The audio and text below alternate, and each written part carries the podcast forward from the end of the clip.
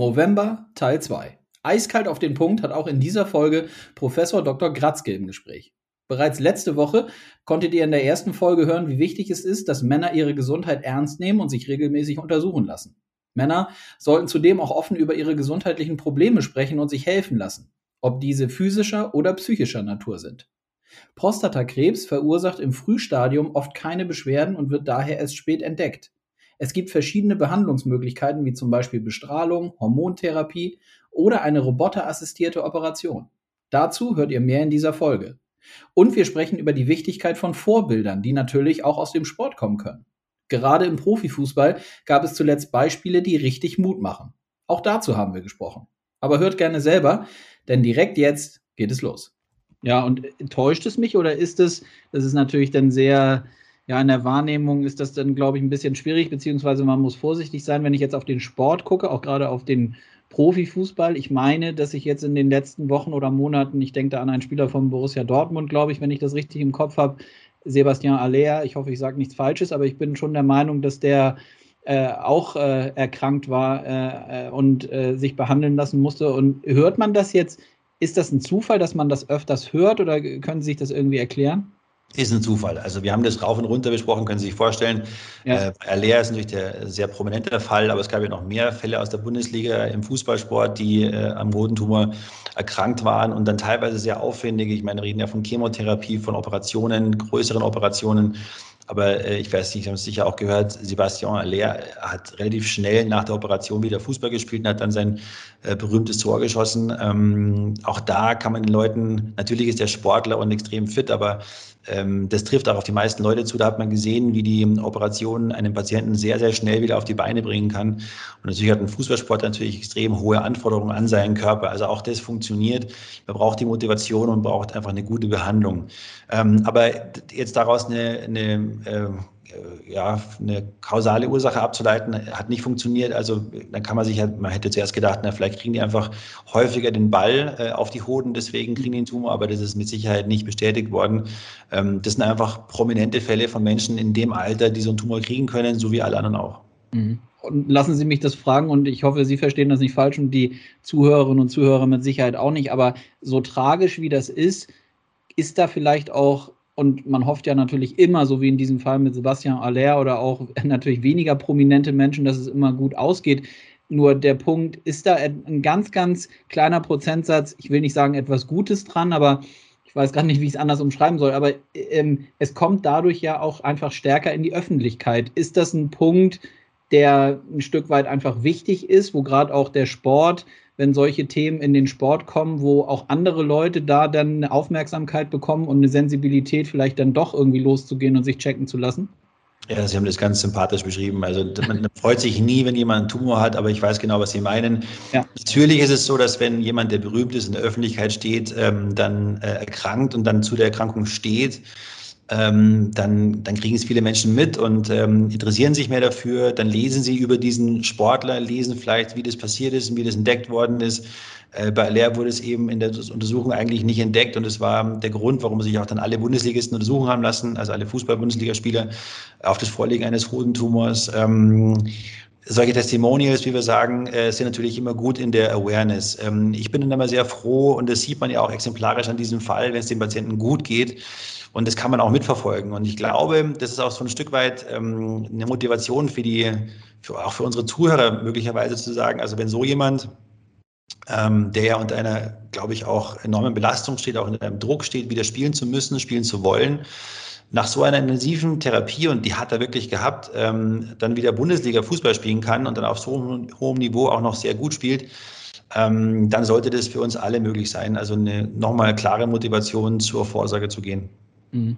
Ja, absolut. Also ich habe die Bilder von ihm dann auch noch im Kopf. Er hat auch seine Haare verloren, meine ich. Also wirklich das, das volle Programm und war dann trotzdem äh, sehr, sehr schnell wieder auf dem Rasen zurück. Also in der Tat, glaube ich, nochmal, so wie Sie gesagt haben, ein gutes Beispiel, äh, da nicht nur rechtzeitig äh, zur Vorsorge zu gehen, sondern dann auch wirklich positiv zu bleiben, äh, wenn dann so eine äh, Diagnose kommt, die wir uns natürlich alle nicht wünschen.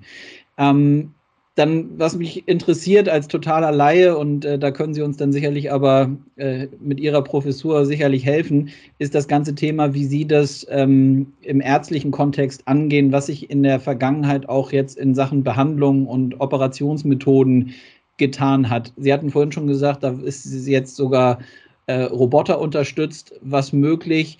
Erste Frage, ähm, seit wann ist denn das so? Also dann gehen wir jetzt zunächst mal zum Thema Prostatakrebs, ähm, ja. wo, wo tatsächlich, also man kann tatsächlich auch den Hodenkrebs äh, robotergestützt operieren. Ähm, da kommen wir vielleicht nachher noch drauf. Aber Prostatakrebs, weil es einfach so wahnsinnig häufig ist, weil jemand, jeder jemand kennt, der sowas hat. Ähm, generell ist es so, die Früherkennung führt dazu, dass wir die Patienten, und das ist unser ganz klares Ziel, wir wollen nicht jeden Patienten operieren, nicht jeden Patienten bestrahlen und gar nicht möglicherweise jeden Patienten therapieren überhaupt. Wir wollen nur am Anfang eine vernünftige Diagnose haben. Wenn du nicht weißt, was los ist, kannst du auch keine richtige Therapieempfehlung aussprechen. Und deswegen ist es so, dass wir extrem viel Aufwand betreiben, dass der Patient eine Biopsie bekommt, also eine Probegewinnung aus der Prostata bekommt.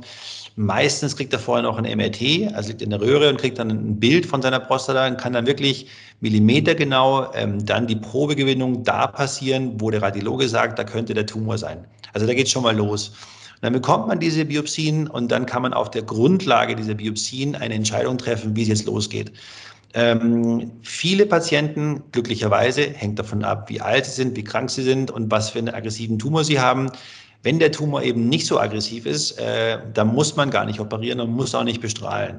Und dann kann man einfach sich erlauben, äh, jedes Vierteljahr, alle drei Monate, den PSA-Wert zu bestimmen und die Biopsie alle 12 bis 18 Monate zu wiederholen. Äh, dann übersieht man auch nicht, wenn der Tumor eigentlich fortschreitet. Aber dann kann man im Prinzip diesen Patienten erlauben, äh, sich gar nicht behandeln zu lassen. Man beobachtet ihn und äh, kann dann auch nicht übersehen, wenn tatsächlich ein, ein Weiterwachsen des Tumors ähm, passiert. Und dann müsste man natürlich trotzdem eine Therapie einleiten. Also das ist ein Teil der Patienten. Ein Teil der Patienten das ist der größte Teil, entscheidet sich für die Operation und ein Teil der Patienten entscheidet sich auch für die Bestrahlung. Also beides möglich und beides Therapieoptionen, die in den Leitlinien als gleich bedeutende und gleichwertige Therapiemöglichkeiten dargestellt werden. Und wie ist es beim Hodenkrebs?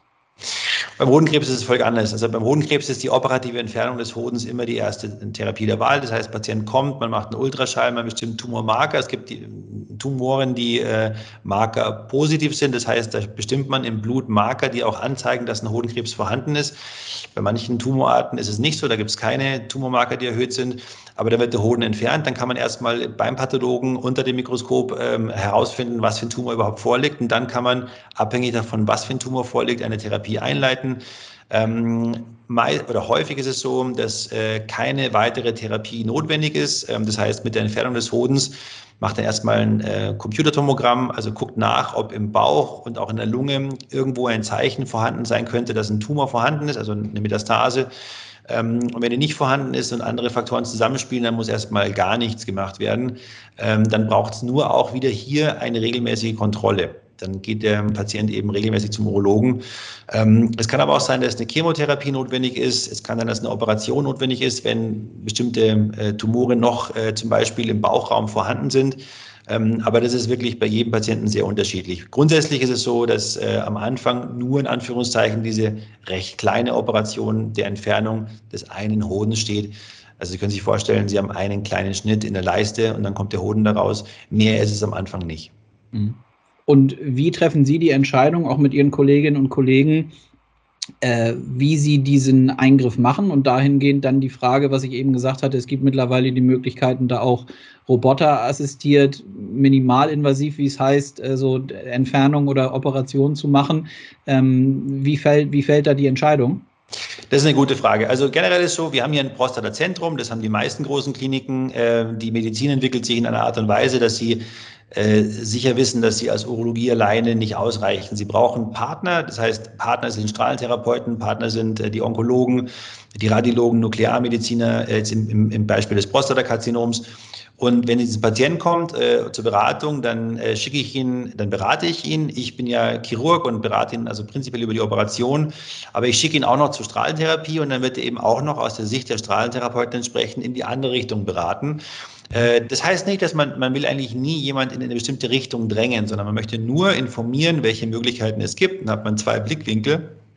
Und dann stellt man fest, dass die Patienten alle extrem unterschiedlich sind. Die haben verschiedene Sorgen und Nöte und Ansprüche und äh, Lebenssituationen. Ähm, also klar ist, dass jemand, der mitten im Beruf steht, da jetzt anders drauf schaut als jemand, der jetzt äh, schon seit zehn Jahren pensioniert ist. Ähm, die Frage ist immer, wie die familiäre Situation ist. Ähm, aber so werden die Entscheidungen getroffen. Der Patient wird informiert über die ähm, Art und Weise der Therapie. Da ist Operation und Bestrahlung eine vollkommen unterschiedliche äh, Herangehensweise. Dann wird er informiert über die Nebenwirkungen und dann kommt dann sagt, möglicherweise, ich möchte operiert werden. Äh, das ist recht häufig so. Äh, also wir machen hier weit über 300 Operationen pro Jahr, nur radikale Prostatektomien äh, mit dem Roboter. Mhm. Dann muss man natürlich sagen, gut, also wenn das jetzt ähm, operiert werden soll, dann ist es bei uns in 95 Prozent der Fälle mit dem Roboter. Äh, man macht es auch noch mit einem klassischen offenen Schnitt. Wenn ganz wenige Situationen eintreten, eigentlich nur noch dann, äh, wenn der Patient schon ganz häufig im Bauch operiert worden ist, dann ist es oft schwierig, durch den Bauch eine weitere Operation vorzunehmen. Nicht unmöglich, aber äh, da macht es möglicherweise keinen großen Sinn. Ähm, oder wenn jemand gar nicht, man muss den Patienten in so einer bestimmten Kopftieflagerung lagern, also der Kopf geht nach unten, die Beine gehen nach oben während der Operation, damit der Darm nach unten fällt und die Prostata zu sehen äh, ist. Und ähm, das geht bei ganz wenigen Menschen nicht. Wenn sie zum Beispiel im Kopf operiert worden sind, geht es nicht. Und dann kann man sie auch nicht robotisch operieren. Aber das sind, würde ich sagen, wenige Prozent der Patienten. Die aller, aller, allermeisten kann man mit dem Roboter operieren.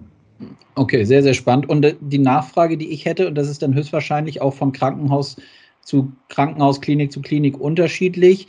Ähm, wenn die Entscheidung gefällt wird, dass man sich roboterassistiert unterstützen lässt, dann macht es natürlich auch Sinn, wenn man sich die Anschaffung dann anguckt äh, und wenn man so einen Roboter hat, die dann auch zu nutzen, richtig? Oder ist es dann, kennen Sie Beispiele, wo man äh, Roboter hat, aber trotzdem noch viel selber macht?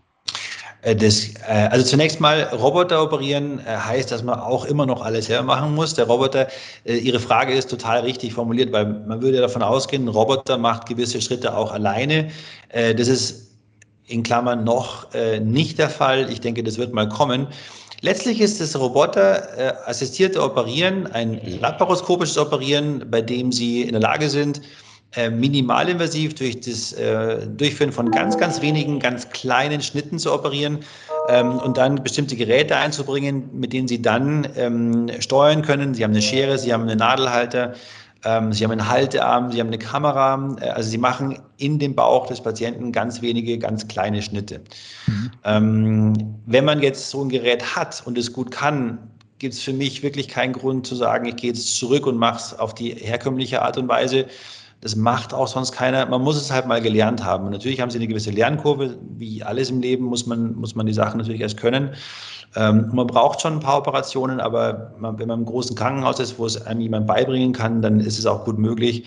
Ähm, und es ist eher anders so. Es gibt jetzt viele, viele Häuser, die, die auch sehr gut operieren können. Und ich bin jetzt niemand, der sagt, dass es offen nicht gut gehen würde. Aber ähm, ich glaube, für den durchschnittlichen Operateur ist äh, Roboter, äh, Roboter assistiertes Operieren einfach leichter.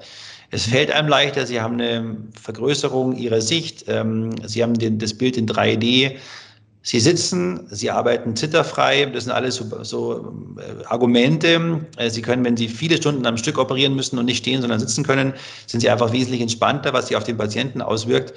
Ähm, und es gibt jetzt mehr und mehr Krankenhäuser, die das Roboter-assistierte Operieren nicht anbieten können. Und da kommen halt aber auch die Patienten nicht mehr, weil die suchen ja nach, dem, äh, nach der neuen Methode. Und das ist die Macht des Faktischen, ob das jemand so mag oder nicht. Aber so ist es momentan. Und das zeigen ja auch die Zahlen. Ähm, es gibt also keine großen Häuser mehr, die nur die klassische Variante anbieten, sondern ähm, das wird jetzt fast immer in den allermeisten Fällen robotisch durchgeführt. Hm, spannend. Und Sie selber äh, operieren auch äh, nach wie vor, glaube ich, ne? Hatte ich äh, mich auch einmal vorher schlau gemacht. Ähm, ist richtig, oder? Total gerne, ja. Das ist ja das, was am allermeisten Spaß macht. Nee, nee, also wenn ich jetzt nur hier Sprechstunde machen müsste und Verwaltung machen müsste, das wäre nichts. Also ich operiere am allerliebsten und ähm, das macht wirklich, also wenn man sagt, es macht Spaß, klingt es für die Zuhörer ein bisschen komisch. Äh, ja, Spaß, wir reden vom, vom Tumor, wir reden von Krebs, äh, deswegen, ähm, aber es ist wirklich so, Sie haben natürlich, also Sie haben Freude daran, wenn Sie jemanden exakt operieren können und dann feststellen, der Patient ähm, äh, ist in jeder Hinsicht gut behandelt äh, das umfasst das ganze Team. Ich meine, das ist nicht nur die Operation, das, sie brauchen die, äh, die Pflege, die ist extrem äh, wichtig dafür. Äh, sie brauchen einen guten Pathologen, der auch einen Schnellschnitt machen kann, wo Sie schon während der Operation gesagt bekommen, es ist wirklich alles entfernt worden oder eben nicht. Sie müssen nochmal nachschneiden. Ähm, auf Station, die ganze Betreuung, ähm, die Physiotherapie. Äh, also das sind alles so Kleinigkeiten, aber die spielen zusammen. Und wenn äh, von dem Eintreffen des Patienten ins Krankenhaus bis zur Entlassung muss jeder, der den Patienten sieht, zusammenarbeiten. Und ich glaube, das ist, geht natürlich weit über den äh, Operateur hinaus. Der ist nur ein kleines, kleiner Teil davon. Aber sie brauchen einfach ein gutes Team. Und ähm, wenn sie so ein Team haben, dann sind sie froh, weil es ist nicht einfach, gute Leute zu bekommen. Und wir haben das Glück in Freiburg, wirklich ein tolles Team zu haben. Und ähm, das merkt man in den Reaktionen der Patienten, wenn sie nach Hause gehen. Mhm. Lassen Sie mich noch abschließend mal fragen, weil ich finde das total spannend. Und wenn Sie, wir Sie hier als Gast haben, in diesem ganzen Kontext, wo ja die Medizin auch wirklich äh, beispielgebend ist, würde ich mal sagen, so wie, wie dieses Thema Technologie da immer Schritt für Schritt und wir sprechen jetzt über roboterassistierte Eingriffe, äh, wie sich das immer weiterentwickelt. Wie blicken Sie da drauf? Und ich fand das eben auch nochmal gut, wie Sie gesagt haben, ich nehme das so wahr, dass es ja nicht darum geht, dass Ärzte quasi nicht mehr notwendig sind oder ausgetauscht werden durch diese Fortschreitung der Technologie oder Roboter zum Beispiel, sondern dass sich das einfach ein bisschen verschiebt, sage ich mal. Ne? Ja, das haben Sie auch gut formuliert. Letztlich ist es so, man hört ganz viel über künstliche Intelligenz und äh, Machine Learning und Roboter in der Medizin. Also ich kann jetzt nur die Medizin äh, überblicken, ich kann jetzt nicht meinetwegen die Autoindustrie beurteilen, da kann ich es nicht sagen. Aber jetzt in der Medizin ist es so, dass sie natürlich sehr viel computerassistiert arbeiten. Das bedeutet, nehmen Sie ein einfaches Beispiel. Wenn Sie Tumore in der Lunge haben, dann ist es für den Computer extrem leicht, die Tumore zu zählen. Wenn Sie sich als Mensch hinsetzen und die erstmal durchzählen, dann müssen Sie auch häufig nochmal ansetzen, weil Sie es eben doch dann falsch gezählt haben. Und da haben Sie einfach mit dem Computer einfach ein System, was es einfach besser kann als ein Mensch. Das heißt aber nicht, dass ein Mensch sich nochmal dann an dieses Bild setzen muss und überprüfen muss, ob die Ergebnisse auch wirklich richtig sind. Manchmal kommt auch Quatsch dabei raus. Also Sie brauchen immer diese Qualitätskontrolle. Das bedeutet, ich glaube, dass wir einfach besser werden, weil wir haben die Hilfe von Maschinen, müssen die Maschinen schlau einsetzen und das ist beim roboterassistierten Operieren genau das Gleiche. Ähm, ich bin sicher, in Zukunft wird da immer mehr kommen. Äh, da gibt es als Beispiel zum Beispiel, wenn Sie jetzt, äh, die Lymphknoten müssen Sie beim, Lymph beim Prostatakarzinom ebenfalls mit entfernen. Aber häufig wissen Sie gar nicht, welche und wie viele. Jetzt gibt es die Möglichkeit, dass man diese Lymphknoten, die tatsächlich befallen sind, äh, farblich markieren kann und dann genau die rausnehmen kann, die befallen sind. Deswegen äh, erspart man diesen Patienten auch unnötige Komplikationen äh, und hilft ihm möglicherweise noch perfekter von dieser Erkrankung befreit zu werden. Und das sind so technische Modifikationen, deren Sie sich einfach bedienen können. Ähm, man muss ein bisschen aufpassen, klar, aber ich glaube, wenn man das mit Bedacht macht, man sieht ja jetzt, wie es, voranschreitet, äh, kommt es letztlich den Patienten zugute und ist die einzige Sache, die uns eigentlich interessiert. Der Patient muss davon einen Benefit haben, sonst macht es eigentlich keinen Sinn. Mhm. Letzte Frage dazu. Wie sehr nimmt sie das in ihrem täglichen äh, Arbeiten ein, beziehungsweise wie oft nehmen Sie sich die Zeit oder wie sind die Zyklen, sich gerade mit diesen ja, technologischen Weiterentwicklungen in der Medizin für Ihre Bereiche denn, für diese Spezialgebiete auch zu befassen? Gibt es da Studien, die man regelmäßig liest oder Zusammentreffen, sowohl persönlich als auch digital? Wie muss ich mir das vorstellen? Äh, ja, gute Frage. Also wir haben natürlich regelmäßige Treffen. Wenn jemand jetzt zum Beispiel gerne roboterassistiert operiert, dann gibt es den deutschen die Deutsche Robotische Gesellschaft. Äh, da bin ich auch im Vorstand. Da bieten wir einmal im Jahr eine Tagung an, die ist jetzt gleich ähm, übernächste Woche in, in Dresden. Ähm, die ist einmal im Jahr, dann gibt es das auf europäischer Ebene. Und dann gibt es sehr viele kleinere Zusammentreffen, wo man äh, auch Kollegen beim Operieren zusehen kann. Da gibt es sehr strenge ethische Auflagen, können Sie sich vorstellen, äh, unter denen so ein Patient vor der Zuhörerschaft und der Zuschauerschaft von anderen Kollegen operiert werden darf. Das nehmen wir auch sehr ernst. Ähm, aber man hat die Möglichkeit, wenn man das möchte, sich gut fortzubilden.